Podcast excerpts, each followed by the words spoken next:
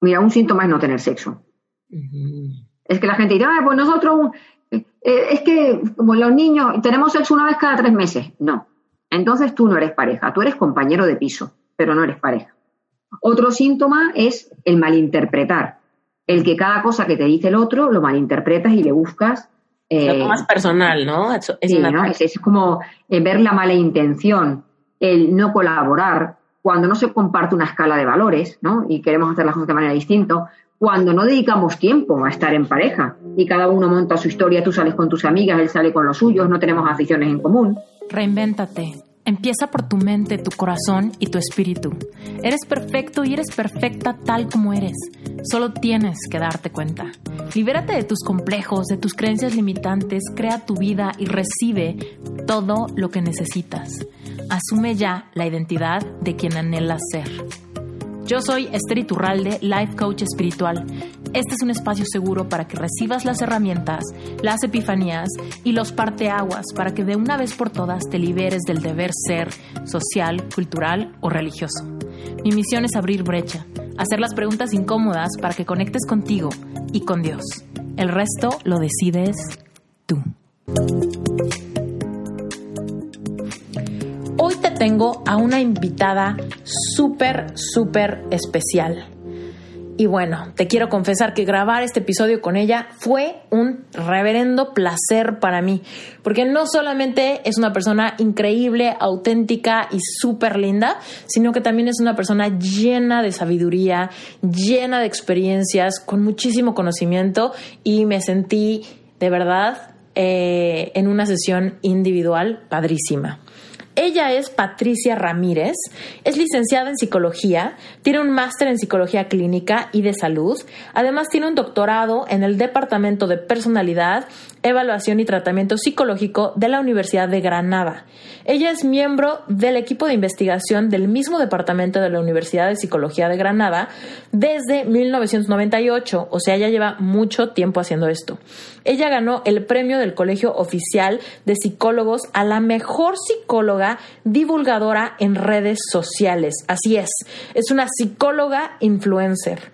Ha sido nombrada la psicóloga más influyente de España, con 134 mil seguidores en Twitter y 140 mil seguidores en Instagram. Ella habla sobre temas de optimismo y actitud, personalidad, cohesión y trabajo en equipo, valores del deporte de alto rendimiento, saber competir en el deporte y en la vida, resiliencia, liderazgo, gestión del talento, entrenarse para la vida, etcétera. De verdad que este episodio te va a llenar de valor, así que vámonos con él y escúchalo por favor de principio a fin. No te puedes perder ni 10 minutos de esta gran entrevista. Estoy muy emocionada de saber el behind the scenes de tantas cosas ¿Qué haces. De verdad que estoy maravillada.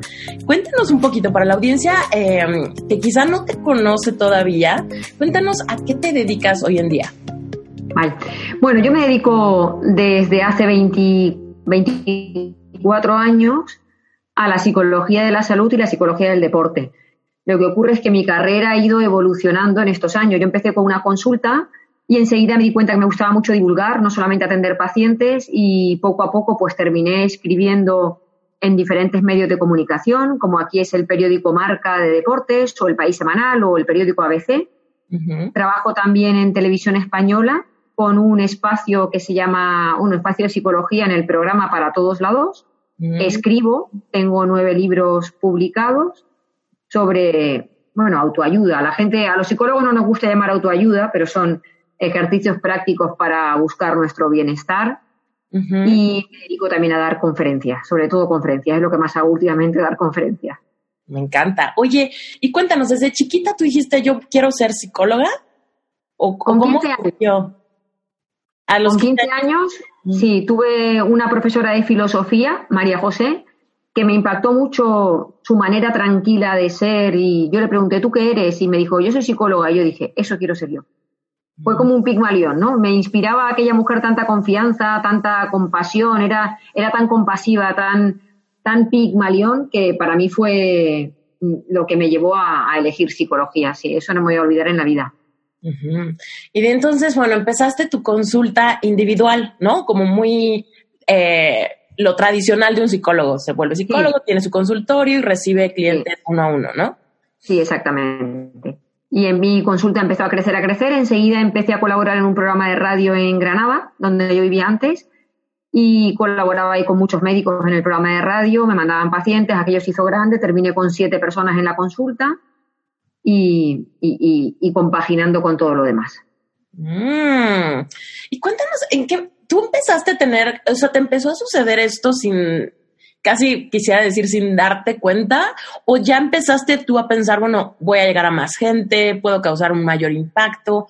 ¿Cómo, fue que todos estos medios empezaron a llenar tu agenda? Es que ha sido todo algo que ha ido fluyendo. Hoy, hoy me escribía una persona por LinkedIn y me preguntaba, oye, eh, ¿con qué propósito manejas tú tus redes sociales? Y le dije, con ninguno.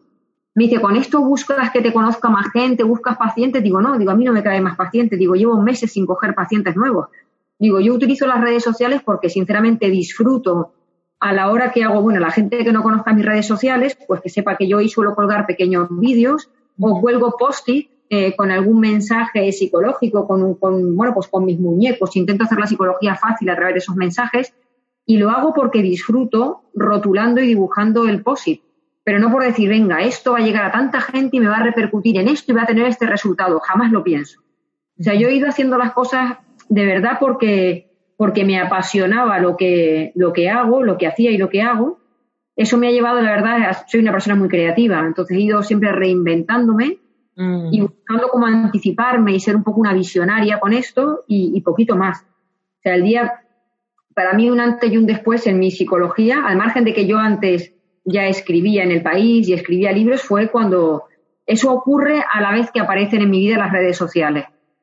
Y a partir de ahí yo creo que ha sido un antes y un después, porque empecé a colgar, eh, a compartir cosas que creo que le pueden servir a todo el mundo, relacionadas con la autoestima, la autocompasión, la ansiedad, la gestión del tiempo, la educación de los niños. Y la verdad que tuvo muy buena acogida y en este momento, bueno, pues hace años el Colegio de Psicólogos me dio un premio como la psicóloga más influyente en redes sociales y, y a partir de ahí como, que mi mundo un poco también se, se, potenció, se potenció muchísimo. Mm. Está cañón. Es que de verdad que las redes sociales permiten alcanzar a muchísimas personas y ayudar a muchas personas que quizá no se animan a buscar ayuda profesional por alguna razón. Cuéntanos, ¿tú, tú ¿Tú qué opinas de eso? Porque hay mucha gente que puede pedir consejo por redes sociales, quizá un extraño, alguna persona que saben que está capacitada, pero hay mucha gente que no toma el paso de realmente llamar y agendar una consulta individual. ¿Por qué crees que eso pase? Mira, yo creo que hay varios motivos. En España eh, en la, tenemos una seguridad social, que es lo que atiende la parte médica de forma gratuita, y ahí las visitas al psicólogo cuestan mucho tiempo porque hay muy pocos. Entonces, entonces la gente realmente tiene que ir a un psicólogo privado, así que ya somos un eh, algo un poco de lujo, ¿no? El, aún así yo creo que uno tiene que priorizar siempre su salud, pero es cierto que a la gente le cuesta un dinero. Y luego, hasta ahora, pues el psicólogo todavía era el lugar al que tú ibas a contar tus problemas o, o porque no estaba bien, todavía se asociaba al psicólogo locura. Pero yo creo que hoy en día esto ha dado un giro, porque hoy en día ya asociamos el psicólogo como a una persona que te abre la mente, que te permite ver las cosas desde otro prisma, y que te ayuda a gestionar mejor tu vida, a tener una vida un poco más serena, más feliz. O sea, ya el psicólogo no es para ir con una depresión mayor, que también, pero estamos una serie de psicólogos que yo me considero ahí dentro que son los psicólogos de la vida cotidiana. Entonces, los psicólogos de la vida cotidiana lo que ayudamos es a organizar mejor el tiempo, a no perder el control en situaciones que nos estresan, a, a ver un poco los beneficios de la meditación y cómo meditar, aprender a comer con serenidad, a educar con serenidad, o sea, a cosas que nos pasan a todos y que no la identificamos con eh, tener un trastorno, un trastorno psicológico. Mm, me encanta. yo creo que ahí cualquiera, yo, creo que es una maravilla poder ir a un sitio, soltar tu problema, que nadie te juzgue y que te den herramientas para gestionarlo. Me parece que la verdad es que está genial. Totalmente. Totalmente, que básicamente eso es lo más difícil de encontrar, el espacio donde nadie te juzgue, ¿no? Porque podemos platicarle a amigos, a familiares, pedir ayuda, quizás ir a la iglesia, ¿no? Pero el factor juicio es como el factor que hace que la gente se autocensure, porque, híjole, te digo mis, mis más oscuros pensamientos o mis emociones negativas o mis miedos Y ahí viene como... ¿Qué van a pensar los demás, no? ¿Qué imagen voy a dar a los demás? Pues es cierto, hay muchas veces que no compartimos eh, preocupaciones que pueden ser fruto a veces de que te has saltado los límites o tu escala de valores por miedo a ser juzgado o porque estás planteando tomar una decisión que cambia drásticamente tu vida y que los demás no van a aceptar y, buscas por lo menos a alguien que desde la objetividad te pueda dar un abanico de, soluciones para que uno luego escoja, ¿no? Entonces me parece genial tener un, un lugar donde puedas expresarte libremente sin que estés condicionado por la opinión de los que tienes alrededor, que supuestamente, bueno, supuestamente no, que te quieren, pero que muchas veces de, que muchas de esas veces te impulsan a tomar una decisión que a ellos les conviene. A ver si me explico hay muchas veces que los padres te dicen, te digo esto porque te quiero. Y tú estás pensando, yo quiero cambiar de trabajo. Y tus padres piensan, si cambias de trabajo, durante un tiempo tienes que adaptarte, yo me voy a tener que hacer cargo de tus niños. Entonces, claro, cada vez que tú haces un cambio en tu vida, repercute en la vida de otras personas. Y a veces que la gente piensa, oye, déjame en mi zona de confort y sigue con tu vida, que tus cambios me afectan a mí también. Entonces, con eso tenemos que tener cuidado. Porque hay veces que nos aconsejan por nuestro bien, pero no es por el nuestro, sino por el de otros. Claro, y ahí, y ahí viene este tema, ¿no? De, de poner límites. Y los límites son bien difíciles porque podemos batallar con culpa, con pena, con sentirnos malagradecidos. Entonces no le ponemos esos límites sanos a los consejos o a las influencias de otras personas en nuestra vida, ¿no? Sí. ¿Qué le, ¿Qué le aconsejarías a alguien? Mira, esa es una pregunta que me la hacen muchísimo. Dicen, es que, ¿cómo pongo límites? O sea, no sé, no sé dónde marcar mi, mi voluntad, lo que yo quiero, lo que yo sueño, lo que yo quiero lograr, si realmente estoy impactando la vida de mis hijos, mi pareja, mis amigos, mi círculo social. ¿Cómo, cómo poder distinguir lo que, lo que es justo para nosotros y que nos implica poner límites a los demás? Mira, para mí los límites tienen un punto fundamental y es que tienes que marcarlo siempre que alguien esté interfiriendo con tu escala de valores. Mm. o que alguien te esté faltando respeto abusando de ti. Y ahí hay que poner límites siempre. Y luego las decisiones que tú tomas que afectan a terceros, bueno, pues en la medida de lo posible hay que consensuarla con esos terceros. Tú imagínate que a ti te acaban de ofrecer un trabajo de directiva en una empresa que te obliga a trasladarte de ciudad y tu marido tiene un trabajo en la suya, entonces eso hay que pactarlo con tu pareja y decir, oye, me han ofrecido esto, puede ser que el trabajo que le ofrezcan a ella esté mejor remunerado, tenga un mejor horario, tenga una mayor posibilidad de expansión, o sea, un lugar donde su marido también pueda optar a otro puesto. O sea, yo creo que esas cosas hay que pactarlas. Y, y en caso de que no se puedan llegar a pactar, pues tenemos que pensar que si eso es muy importante para ti, cuando uno toma una decisión siempre hay alguna pérdida. Pero claro, uno tiene que valorar en esa balanza qué voy a ganar y qué voy a perder. Pero el principio fundamental para poner límites es que alguien eh, traspase tu escala de valores. Y esto puede ser en la pareja, en la relación de amigos, en la relación con tus padres y sobre todo en temas de trabajo. No solamente con compañeros, sino con la gente que te dirige. Nadie puede permitir que otras personas traspasen tus límites relacionados con valores, porque entonces estás transmitiendo una imagen de ti de dejadez, de baja autoestima, de que me dejo pisotear y de que esto es lo poco que yo valgo. Y el, para que los demás te respeten, tú tienes que empezar a respetarte a ti mismo. Lo que ocurre es que a mí mucha gente me dice, es que eh, me, quiero aprender a decir que no sin sentirme mal. Mentira. O sea, eso sí que es una falacia y una utopía. Cuando tú pones un límite a una persona y le estás diciendo que no, que no puedes ayudarle a hacer algo, que no le puedes hacer un favor, inevitablemente tienes que sentirte mal. ¿Por qué? Porque las personas tenemos un sentimiento de pertenencia, pertenecemos a una tribu, y hacemos muchas cosas por agradar a la gente que tenemos alrededor, porque por eso hemos sobrevivido. Entonces, cuando le decimos a alguien que no, tenemos que sentirnos mal, porque eso forma parte de aprender a vivir en equipo y de aprender a ayudar a los demás. Ahora, tenemos que pagar ese precio de sentirnos mal por no someternos a algo que no nos apetece. Claro. Híjole, aquí me surgen muchas preguntas. Fíjate que mucha gente me escribe justamente eh, en situaciones como de, híjole, creo que estoy casada o con un narcisista, no sé cómo hacerle para poner límites porque me da muchísimo miedo perderlo, o mi relación con mi madre es muy codependiente, pero no la quiero lastimar, ¿cómo puedo separar mi, mi autonomía de mi relación con ella? Y entonces todo esto, o sea, el problema de poner esos límites es que se van a sentir mal y ese sentimiento de malo es ansiedad, ¿no? Y esa ansiedad puede ser petrificante. Cuéntanos, porque tú tú nos enseñas mucho a despedirnos de la ansiedad. ¿Cómo? ¿Cómo nos despedimos de la ansiedad y nos empezamos a familiarizar con esa, con esa taquicardia, con ese insomnio, ¿no? Con eso. Mira, yo en este caso en el que poner límites te genera ansiedad, aquí hay que trabajar varias cosas. Lo primero son las creencias personales que tenemos. Si tu creencia personal es que yo tengo que complacer siempre a todo el mundo por encima de mí misma, esa creencia hay que trabajarla, porque está claro que tenemos que complacer a los demás, tenemos que ayudar, tenemos que ser personas serviciales y que, y que hemos sobrevivido a ese trabajo costando esto y hasta dónde tenemos que, o sea, cuál es el precio que tenemos que pagar. Si tú tienes una pareja narcisista, ese precio no lo tienes que pagar, porque tú, eh, tu ego también lo tenemos que salvaguardar y no lo estamos haciendo con alguien que solo es yo, yo, yo, yo, yo. Entonces ahí tendremos que limitar con esa persona hasta dónde. Y una vez que esas creencias se han trabajado, vamos a entrenarnos en técnicas de relajación muscular, vamos a trabajar técnicas de meditación, vamos a trabajar la postura corporal porque eso nos ayuda a empoderarnos y acercarnos a la persona, mantener el contacto ocular, sacar un poco el pecho, ponernos firmes y transmitir lo que queremos decir. Y luego vamos, eh, bueno, pues simplemente a enfrentarnos a la situación. Primero podemos hacerlo en la imaginación guiada. Me siento, me imagino hablando con mi marido y, diciéndole, no, tú hoy no, eh, no puedes hacer esto porque a mí esto me afecta y me cambia mis planes y no puedes cambiarme los planes cada vez que a ti se te antoja. Yo voy a salir a correr independientemente de que tú hayas quedado con amigos sin consultar conmigo.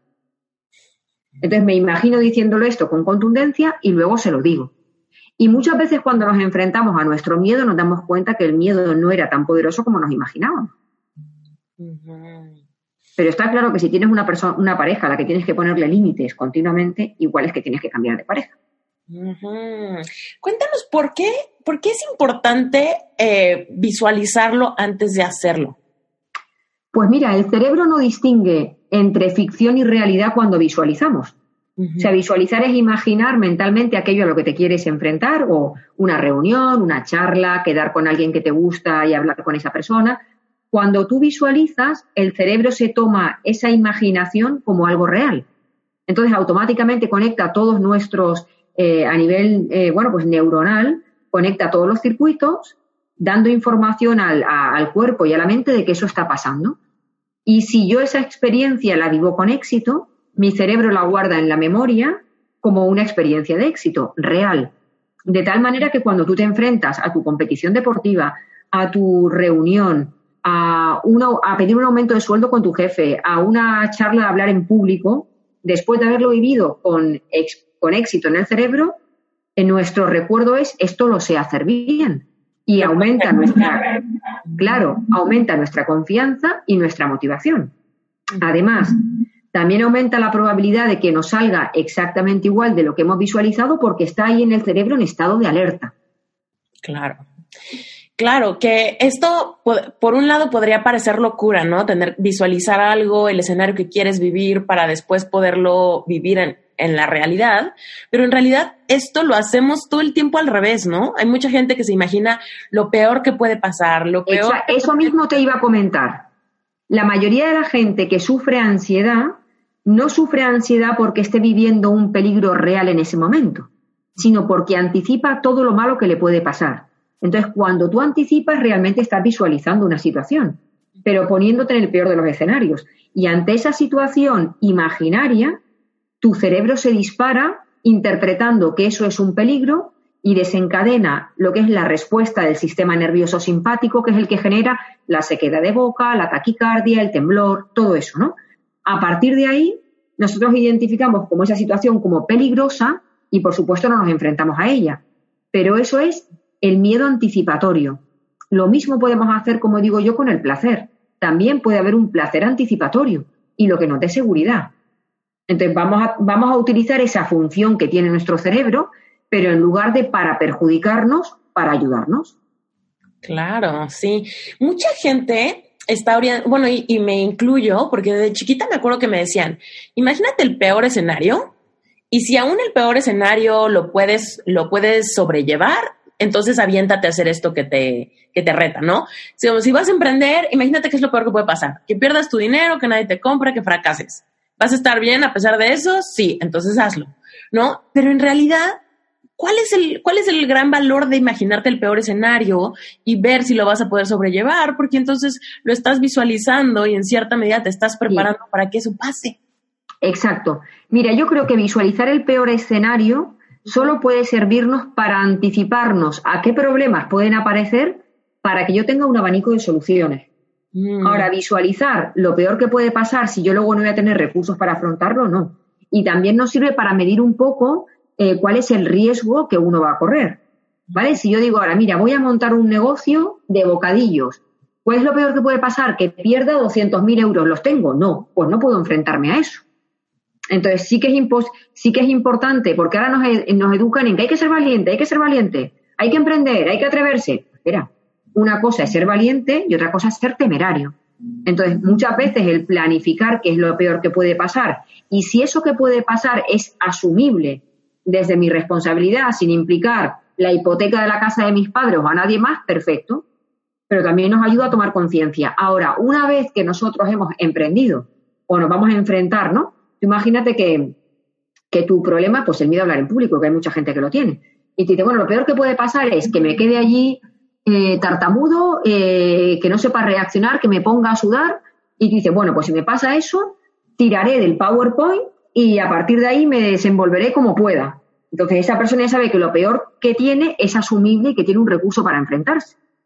Pero si lo peor que te puede pasar no es asumible por ti, entonces igual hay que trabajarlo antes para luego poder pero entonces eh, podríamos hacer una mezcla de ambas, ¿no? Cuando encontramos algo que nos da miedo y nos, nos está robando una experiencia que realmente queremos vivir, como hablar en público, entonces, ok, ¿cuál es el peor escenario? Ok, aún el peor escenario le podría dar la vuelta. Y a partir de ahí, solo pensar en positivo. Mm, entonces empezar a visualizar qué pasaría si voy, y hablo y la audiencia eh, resuena conmigo y... me veo y conecto. Exacto. A partir de una, una vez que tú has asumido que el riesgo es asumible, ya no se te ocurre otra vez anticipar eso, porque la mente encuentra lo que va buscando. Entonces, si no hago más que focalizarla en cómo puedo fracasar, pues al final es que va a terminar fracasando. Mm, eso en psicología se llama la profecía autocumplida que es que aquello para lo que te preparas te lo terminas encontrando, porque nuestra atención tiene una capacidad muy limitada. Entonces, si nosotros, eh, nuestra atención funciona como una linterna en la oscuridad. Si tú y yo nos quedásemos ahora completamente a oscuras y nos dieran una linterna, pues yo seguramente enfocaría dónde está la puerta para salir o enfocaría dónde está el bolso para llevarlo, buscaría el móvil. Pero con la misma linterna no podría enfocar la puerta, el móvil y el bolso. Así que eh, solamente podemos ponerlo en una cosa y nuestra mente funciona igual. Si yo cuando salgo a hablar en público pienso en todo lo que me puede fallar, pues terminaré fallando. Pero si cuando salgo a hablar en público digo, mira, yo vengo a disfrutar, me fijo en las caras que sonríen, entonces mi atención terminará encontrando caras que sonríen y no caras de esta que dice. Claro. Así que tenemos que entrenar a la mente para que se fije en lo que suma. ¿Qué le dirías entonces a estas eh, personas que tienen a sobre preocuparse por sus hijos, sus padres, el negocio? O sea, estas personas que tienen preocupaciones crónicas, básicamente están usando mal su linterna. Totalmente. Su linterna y sus recursos. La respuesta a ansiedad es una respuesta maravillosa que nos puede poner a salvo cuando hay un peligro real. Pero si tú la estás mal utilizando para situaciones imaginarias que puede ser que nunca ocurran, tu cuerpo va a sufrir un desgaste, porque la respuesta a ansiedad lo que hace es poner nuestro cuerpo al límite para ponerte a salvo de una situación peligrosa. Agita la respiración, agita la, la frecuencia cardíaca, eleva los niveles de cortisol, nuestro cuerpo sufre. Entonces, si tú continuamente estás anticipando peligros que no existen o que no van a existir nunca, al final lo que haces es someter al cuerpo a un incremento de todas esas funciones vitales y lo estás desgastando. Entonces, ¿qué tienen que hacer esas personas? Pues tienen que trabajar su capacidad para separarse mentalmente de esos problemas y poder estar en el presente. Eso así que digo como tan fácil, tiene su tiempo y hay que entrenar la mente para eso, para estar en el aquí y en el ahora. Claro. Porque además es que la gente ha aprendido que darle vueltas a las cosas nos da seguridad.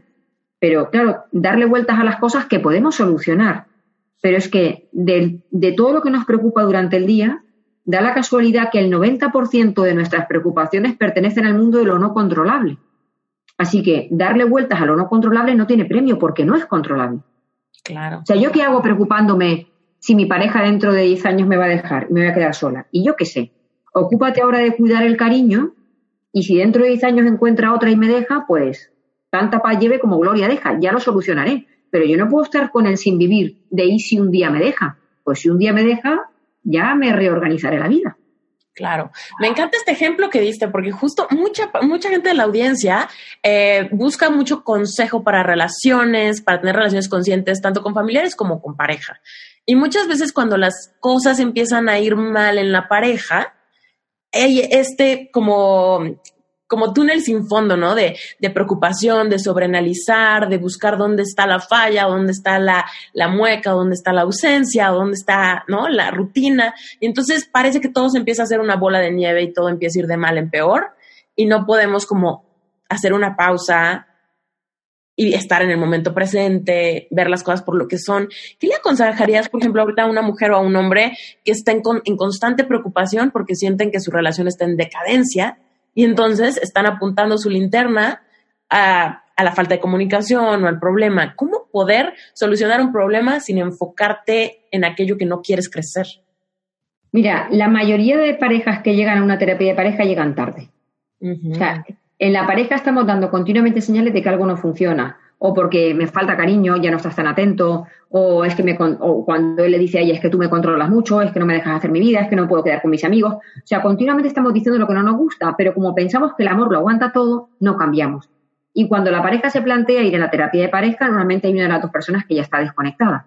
Por eso yo no creo mucho en la terapia de pareja, no porque no crea en la terapia de pareja, sino porque la gente viene tarde.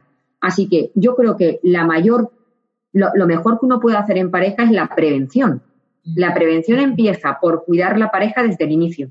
Yo tengo con otra compañera aquí en España una obra de teatro que se llama 10 maneras de cargarte tu relación de pareja.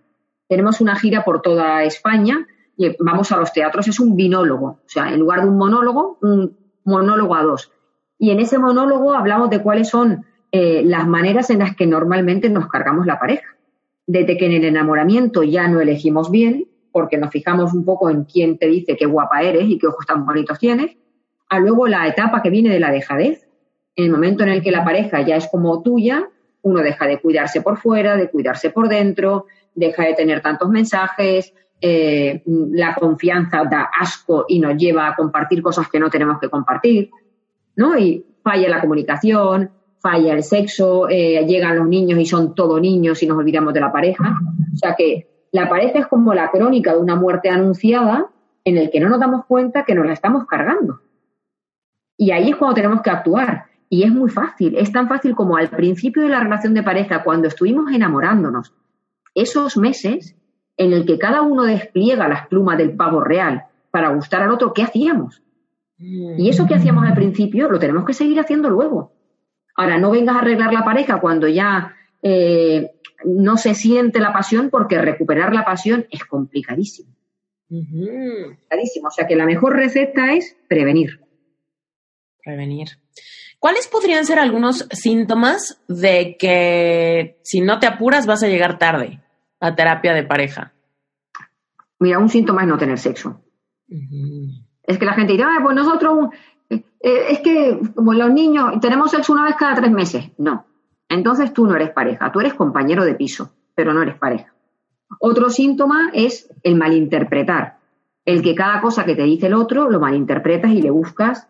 Eh, lo tomas personal, ¿no? Es, es, sí, ¿no? es, es como eh, ver la mala intención, el no colaborar, cuando no se comparte una escala de valores, ¿no? Y queremos hacer las cosas de manera distinta, cuando no dedicamos tiempo a estar en pareja y cada uno monta su historia, tú sales con tus amigas, él sale con los suyos, no tenemos aficiones en común. Interrumpo este episodio dos segundos para pedirte dos cosas.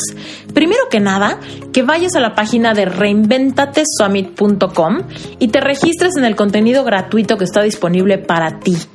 También que consideres, si ese contenido te gusta, considera comprar tu boleto para el pase anual de Reinventate Summit, donde más de 35 expertos, igual que Patty, te van a dar un montón de contenido de valor, te van a dar tips, te van a dar herramientas, te van a mostrar los atajos que puedes tomar para reinventarte y vivir la vida plena que realmente quieres, para que conectes con tu espiritualidad, sanes tu cuerpo, te reconcilies con tus emociones, descubras tu verdadero propósito, encuentres tu vocación y sobre todo que crees una visión de vida resiliente que te permita reinventarte continuamente el resto de tu vida.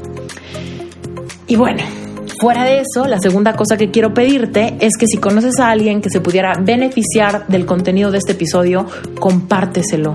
No permitas que esto se quede contigo y ya. Voltea y dile a tu compañero a la oficina, o a tu familia, o a tu pareja, o a tus hijos, o a tus amigos que escuchen este episodio con Patty.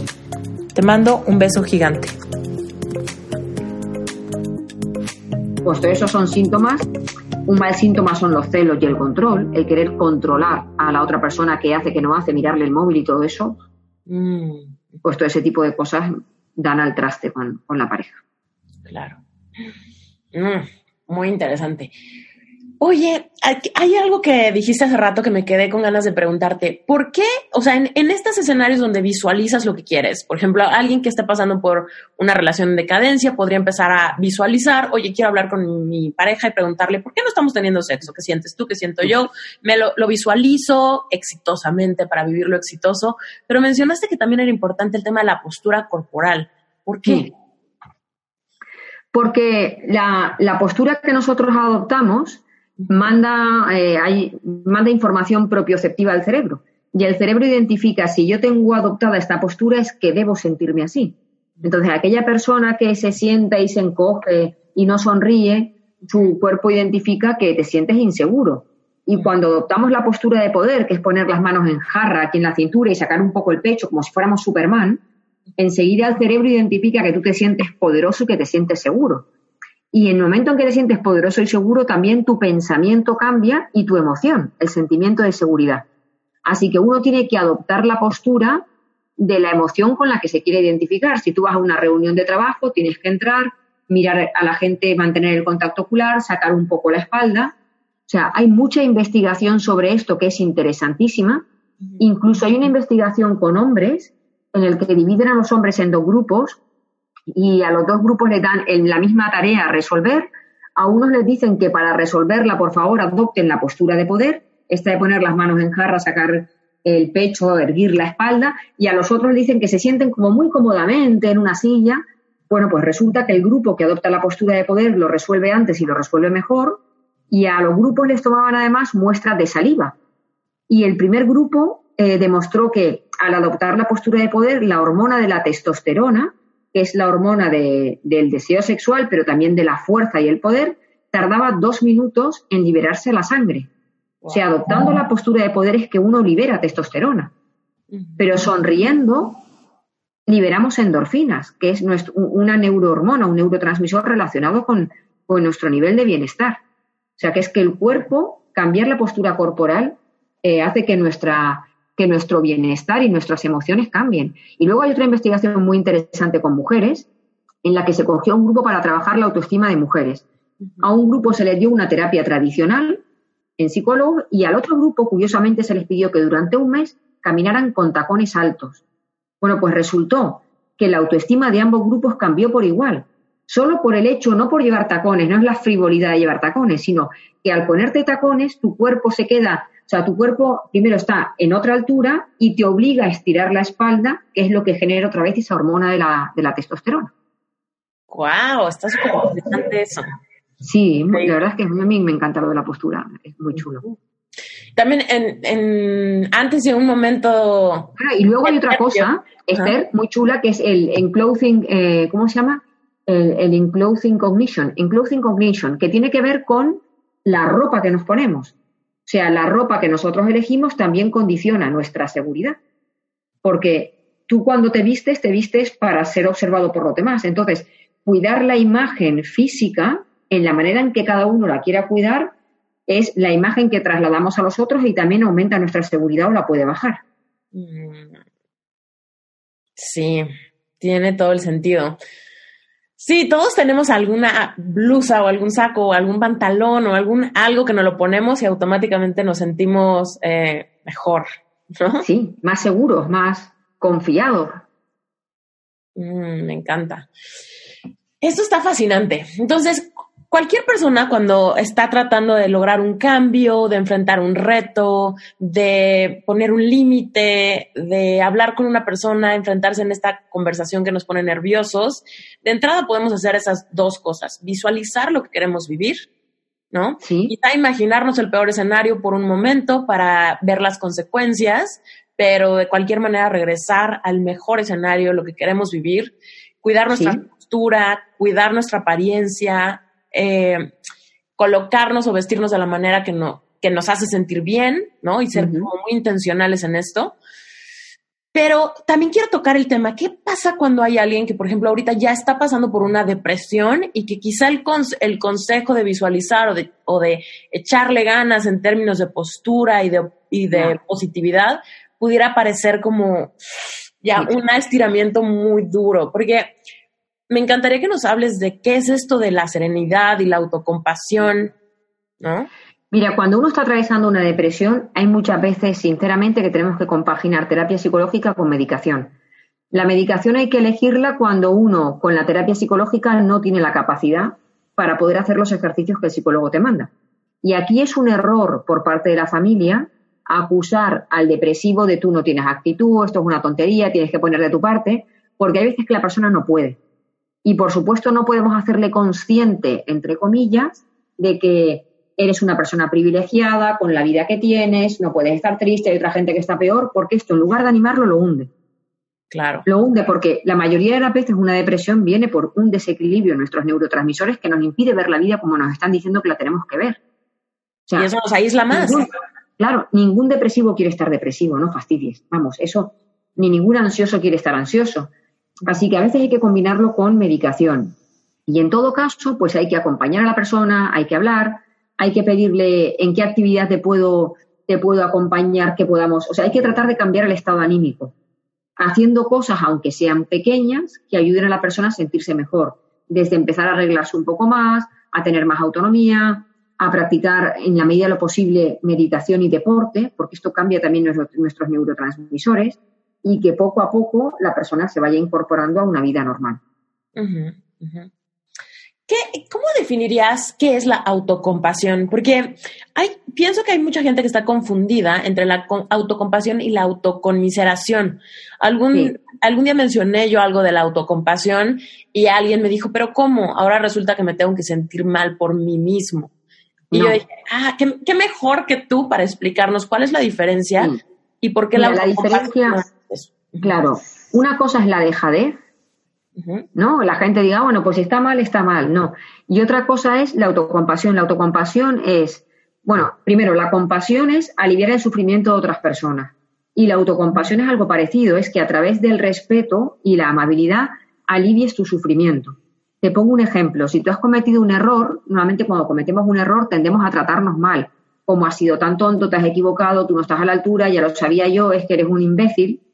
¿Vale? Eso es tratarnos con, eso es faltarnos el respeto. la autocompasión ¿el qué? Es este crítico interno. Exacto. ¿no? Exacto. Ser autocompasivo en ese caso es reconocer que he cometido un error y decir, oye, tranquilo, eres una persona humana, eres una persona vulnerable, te has equivocado, vamos a ver qué manera hay de darle una solución a esto y de reparar el daño. Ya está, eso es ser autocompasivo. Es tratarte con respeto ante una situación en la que también tratarías con respeto a un amigo tuyo. O sea, no significa, pues he cometido un error, que se aguanten. No. Es analizar la situación desde una conducta respetuosa y amable contigo, que no significa no atenderla.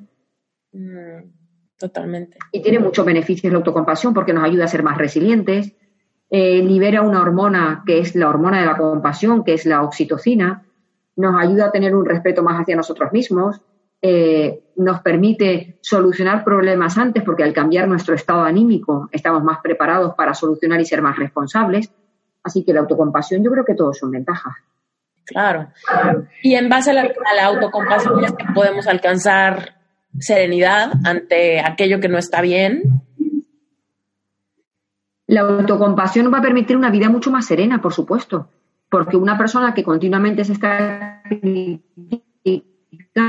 que se está tratando mal, que se está comparando, que es perfeccionista, que es exigente, que no está nunca a la altura, vive en un continuo sin vivir. Entonces, la perfección y la exigencia son enemigos de la vida serena. Realmente una vida serena se acompaña de la autocompasión, de la amabilidad, de tener un ritmo distinto en nuestra vida, de prácticas como la meditación, el ser amable contigo y con los demás.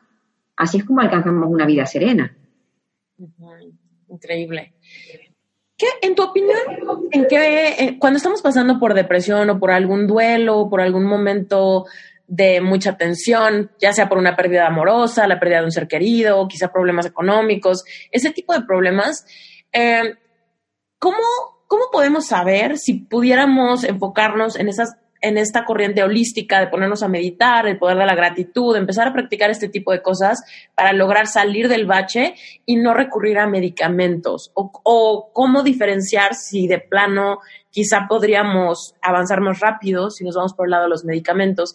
Siento que hay mucha gente que le, que le tiene miedo a los medicamentos y hay mucha gente que al revés, que, que por cualquier cosa ya quiere medicamento. Ya. Mira, para mí el límite para saber si hay que tomar medicación o no es cómo impacta en tu vida cotidiana. O sea, si lo que tú estás viviendo eh, te impide realizar tu vida cotidiana, ir a trabajar, levantarte de la cama, entonces igual hay que tomar medicación. ¿Vale? Pero siempre habrá que tomarla compaginada con una psicoterapia para que en cuanto podamos poder reducirla y que tú lleves tu vida normal. Eh, luego, estas fases de duelos que dependen de cada uno el duelo viene tipificado como que empiezas a preocuparte que puede ser de seis meses a dos años y que si después de dos años sigues mal, que puedes empezar a preocuparte. Y aquí va a depender un poco del vínculo que tenías con la persona, de tu resiliencia, de tu forma de aceptar. Yo personalmente te puedo, a mí mi abuela se murió en junio y para mí mi abuela era todo. O sea, todo, todo. Es mi persona de referencia, mi anclaje, mi seguridad y ha sido, ha sido y está siendo muy duro. Yo sigo teniendo pesadillas, y hay gente que me ha dicho, pero tómate algo para dormir. Digo, no, digo, no. Yo necesito sacar eh, mi pena de alguna manera, ya sea con pesadillas o llorando durante el día. Entonces, para mí la manera de llevar el duelo es dejar que las cosas fluyan. Y que si me apetece llorar, lloro, si me apetece hablar, hablo, pero claro, lo compagino con mi vida normal. Yo hago deporte, yo atiendo a mis pacientes, yo atiendo a mis hijos, yo cumplo con mis responsabilidades no la dejo de lado, pero sí que lo estoy pasando muy mal. Pero dejo que las cosas fluyan porque entiendo que todo se va a ordenar y que ese malestar es necesario para que yo le dé más valor mm, pues todavía a mi abuela o para que vayan encajando las piezas como tienen que encajar. Pero ya va a depender un poco de, cada uno, de cada uno, de la sensibilidad del vínculo, pues de muchas cosas. Mm, me encanta, sí, ok. Entonces, a pesar de que estás viviendo un duelo bastante fuerte, te das cuenta que no te está paralizando. Exacto. Tampoco me lo permito, porque yo creo que soy una persona como muy responsable con lo mío. También disfruto de lo que hago. O sea, yo no tengo un trabajo en el que voy a meter tomates en una caja cada día y hacer lo mismo. Igual eso también afectaría. Pues te digo que es que va a depender un poco del entorno que cada persona tiene, del apoyo social. Yo tengo mucho apoyo social. Yo tengo pues cuatro hijos maravillosos, un marido que es un regalo de la vida, tengo unos amigos que son increíbles, entonces lo quieras o no, todo lo que me rodea, pero igual no es lo mismo para alguien que tiene un trabajo que no le gusta, eh, que se ve solo en una ciudad que igual no es la suya. Entonces, no se puede entrar a juzgar quién lo está haciendo y quién lo está haciendo mal, quién lo hace bien y mal, porque son tantas variables las que influyen que no, que, no se puede. Yo estoy dejando que fluya. Hay una frase de Víctor Frankl, que fue un psiquiatra eh, que en la época nazi estuvo preso en un, en un campo de concentración y luego salió del campo de concentración y ha sido una persona muy famosa que se ha dedicado a dar conferencias y eso, el padre de la logoterapia, que él tiene una frase muy bonita que dice que para poder brillar antes tienes que arder. Y esa es un poco como mi idea, ¿no? Yo ahora tengo que arder con esto por dentro para luego igual dar más. No sé, no sé si esto me convertirá todavía, yo soy una persona muy humana, no sé si me hará más humana todavía, pero está claro que lo tengo que pasar mal. Claro. Sí, se trata de sentir, ¿no? Y si no sentimos, pues no sanamos. Sí, exactamente. Mm, me encanta. Me encanta, Pati. Bueno, quiero, quiero dar un, giro un poco para que nos platiques tú, ahorita que estabas diciéndonos que tienes, un, tienes muchos anclajes, tienes mucha ayuda, tienes un sistema padre, tu trabajo está increíble, cuéntanos un poco cómo, se, cómo es tu proceso creativo, cómo, cómo de una práctica convencional se te han ocurrido tantas cosas, conferencias, tantos libros, ¿a qué hora encuentras tiempo para ser mamá, para ser pues mira, bueno, ahí con el tema de la gestión del tiempo, yo tengo ahí mis, ahora te daré mis consejos. Mi proceso creativo viene de que, bueno, yo soy una persona muy práctica, o sea, muy práctica. Yo no tengo una consulta de psicología para ponerme a hablar con un paciente, por supuesto que voy a escucharlo, pero a mí alguien se pone detrás de la pantalla o detrás de la mesa para que le dé recursos prácticos en su vida. Así que yo he tratado de desarrollar un cerebro que busque ejercicios prácticos. Sé que hay otros compañeros que se sientan a hablar y que deben pensar que por hablar, pues por combustión espontánea, que yo debe solucionarse. Yo no creo en eso. Entonces, mi trabajo siempre está pensando en, la parte práctica. Ah, sí.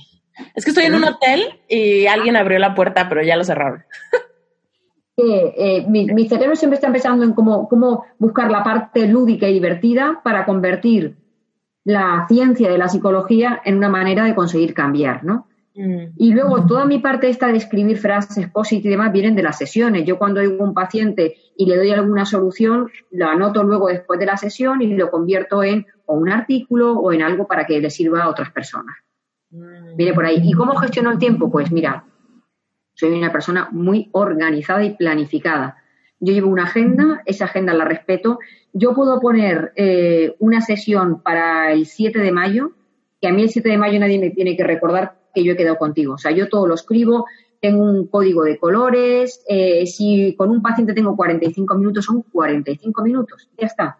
Porque luego tengo otro, o sea, soy como muy puntual con el inicio, con el final y suelo estar en el presente. Yo hago una cosa a la vez. A mí eso de tener un teléfono, una pantalla, yo si estoy contigo, estoy contigo. Y cuando me pongo a contestar correo, estoy con los correos. Y luego tengo una mente muy rápida, sinceramente.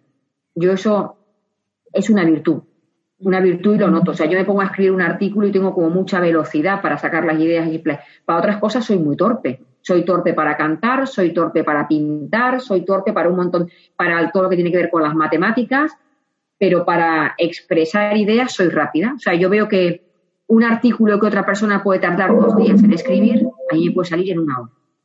Entonces tengo esa capacidad y esa capacidad me ayuda a gestionar el tiempo. Mm, fascinante, me encanta.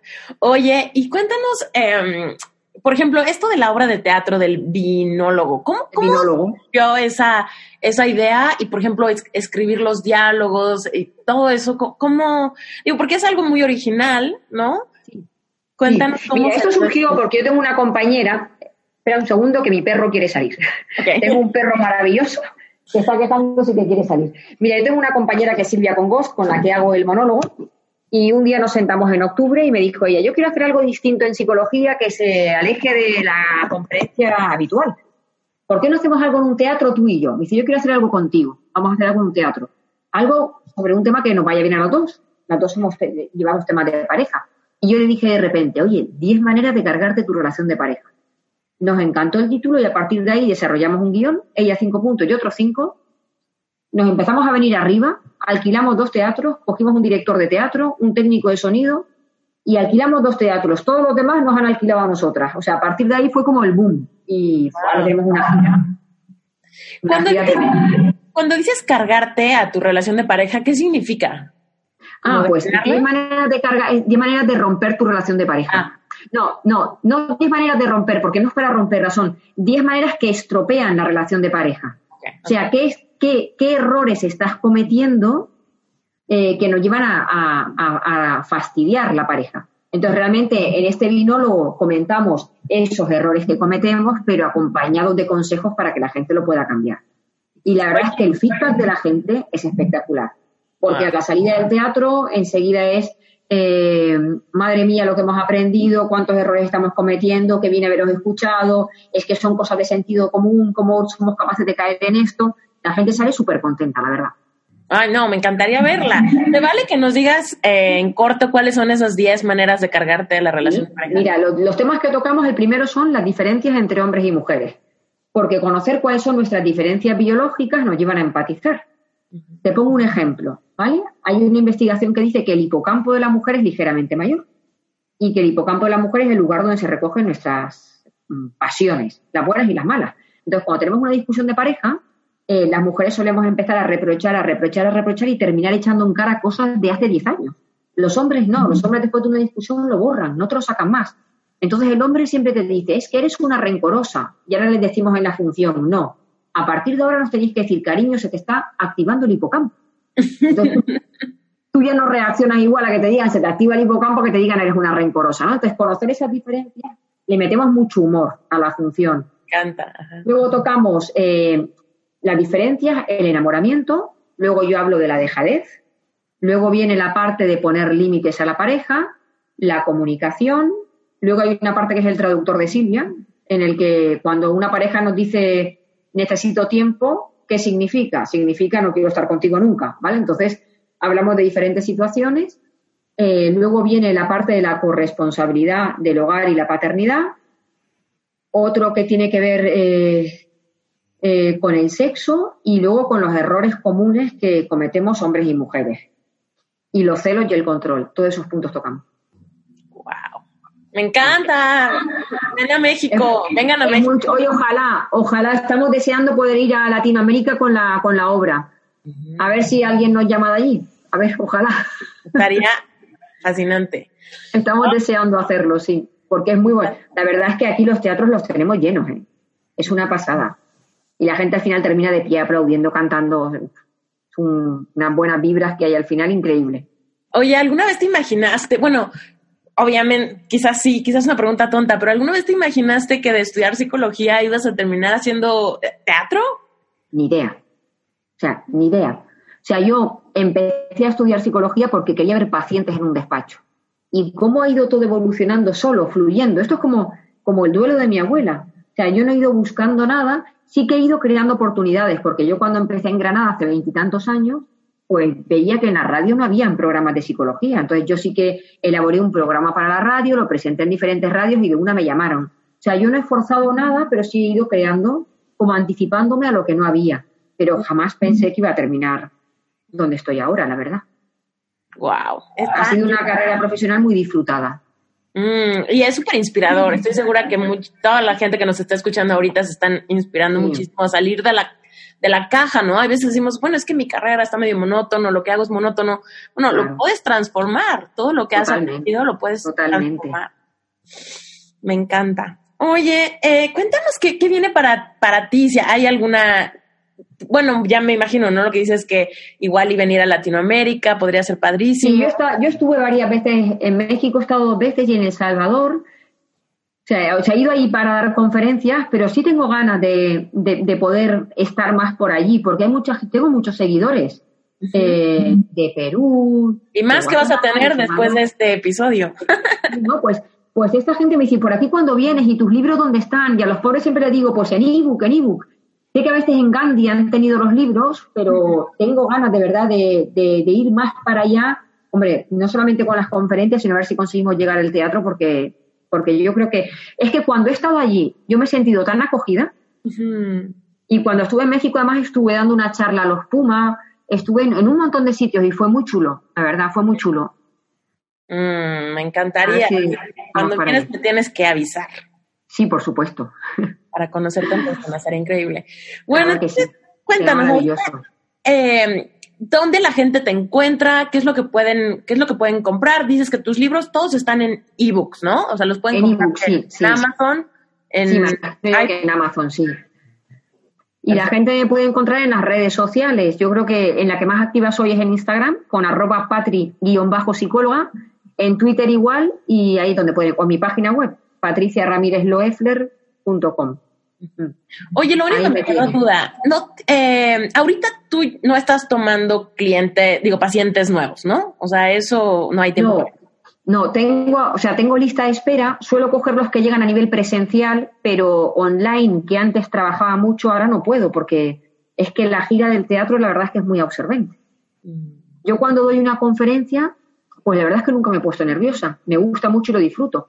Pero el teatro, no sé por qué nos impone, claro, es un binólogo sin ningún apoyo de presentación, todo de memoria, que vamos interactuando las dos y cuando termino, termino agotada. Entonces, eh, la obra muchas veces la tenemos ahí pues es muy absorbente y como depende de las dos y de cerrar fechas, pues no siempre, bueno, pues no siempre podemos, mm, o sea, coger más clientes y que luego no podamos decir que no a una fecha, ¿sabes? O sea, que ahora estamos como muy metidas con esto. Perfecto. Sí, pues sí, tiene todo el sentido. Oye, ¿y ahorita estás escribiendo algún otro libro que vayas a sacar próximamente? Pues sí, el de, hemos, hemos terminado de escribir el de las 10 maneras de cargarte tu relación de pareja. Uh, ese libro va a venderse como pan caliente, vas a ver. Bueno. Ese sale el año que viene, en febrero. Mmm, nos encanta. Muy bien. Patri, muchísimas gracias por tu tiempo. A ti, Esther, ha sido un placer. Ah, lo disfruté increíble y estoy segura que toda la audiencia ya está buscándote en redes sociales para estos momentos. Genial, pues aquí me tienen para lo que necesiten, un placer, ojalá pueda visitaros pronto, de verdad que lo estoy deseando. Y tenemos una conferencia ahora muy chula con un compañero que es director de una ONG que se llama Ser Bueno es Bueno y es sobre todo para empresas, para que la gente empiece a poner en valor lo importante que es ser una buena persona en lugar de un tiburón competitivo. Que ya es hora de que nos demos cuenta que las buenas personas son las que tienen un valor añadido. Uf, me encanta. Suena increíble. A ver si podemos ir por allí a tener alguna. Perfecto. Gracias por estar en Reinventate, Patrick. A ti, guapa. Pues nos vemos. Hemos llegado al final de un episodio más de Reinventate Podcast. Muchas gracias por haberme escuchado, a mí y a Patti hasta este momento. Gracias por suscribirte y gracias por tus recomendaciones. Solamente quiero recordarte que si estos episodios te gustan y quieres profundizar en un grupo de estudio, estás cordialmente invitado a unirte a Relevante Espiritual, que es el sponsor oficial de este podcast. Relevante Espiritual es mi membresía, un grupo de estudio mensual al cual te puedes unir y también te puedes cancelar cuando tú quieras. Si te unes vas a encontrar una comunidad segura donde puedes hacer todas tus preguntas sin miedo a juicio, porque no hay nada tonto, no hay nada demasiado loco, ni nada. Relevante Espiritual es un espacio seguro donde personas que están escuchando este podcast continuamente quieren pelotear ideas, quieren resolver dudas, quieren saber cómo aplicarlo a su vida personal y formar parte de una comunidad que está tratando de hacer lo mismo. Si eso te causa curiosidad, métete a la página web donde vas a encontrar todos los detalles. esteriturralde.com diagonal relevante espiritual. Muchísimas gracias y nos escuchamos en el próximo episodio.